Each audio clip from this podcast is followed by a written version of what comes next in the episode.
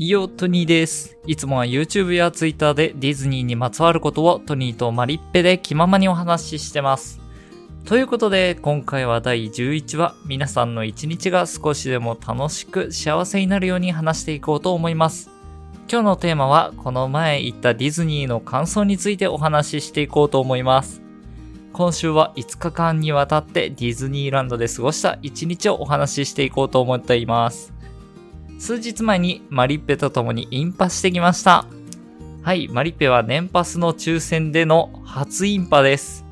14時からのインだったんですけど、一言で言うとめちゃくちゃ充実していました。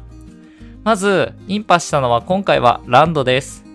朝起きてからすぐに9時からの戦いに備えます。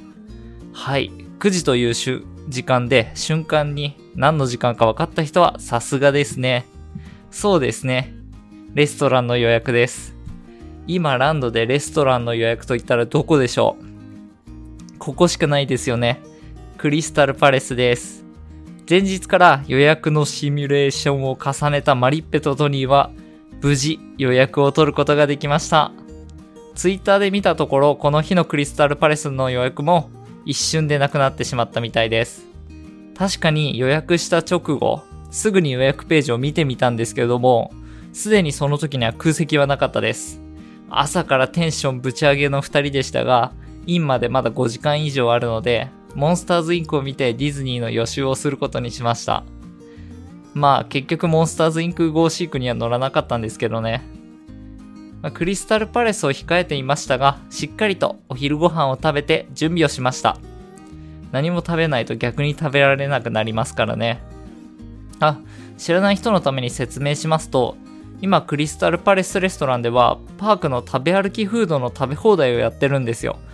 パークで食べられるいろんなスイーツが食べ放題。もう最高ですよね。まあだからこそすっごい人気なんですけども。はい。で、YouTube の鳥まりにきチャンネルではクリスタルパレスの全フードご紹介制覇の動画を上げます。食べきれるまで帰れま10ですね。この動画を上げてますので、ぜひチャンネル登録をしてご覧ください。グッドボタンも押していただけると頑張れます。はい。では次回もインパの時のことをお話ししていこうと思います。それでは今日はこの辺りでありがとうございました。今日も明日もこれからもあなたの一日がいい日になりますように。また会いましょう。またね。グッバイ。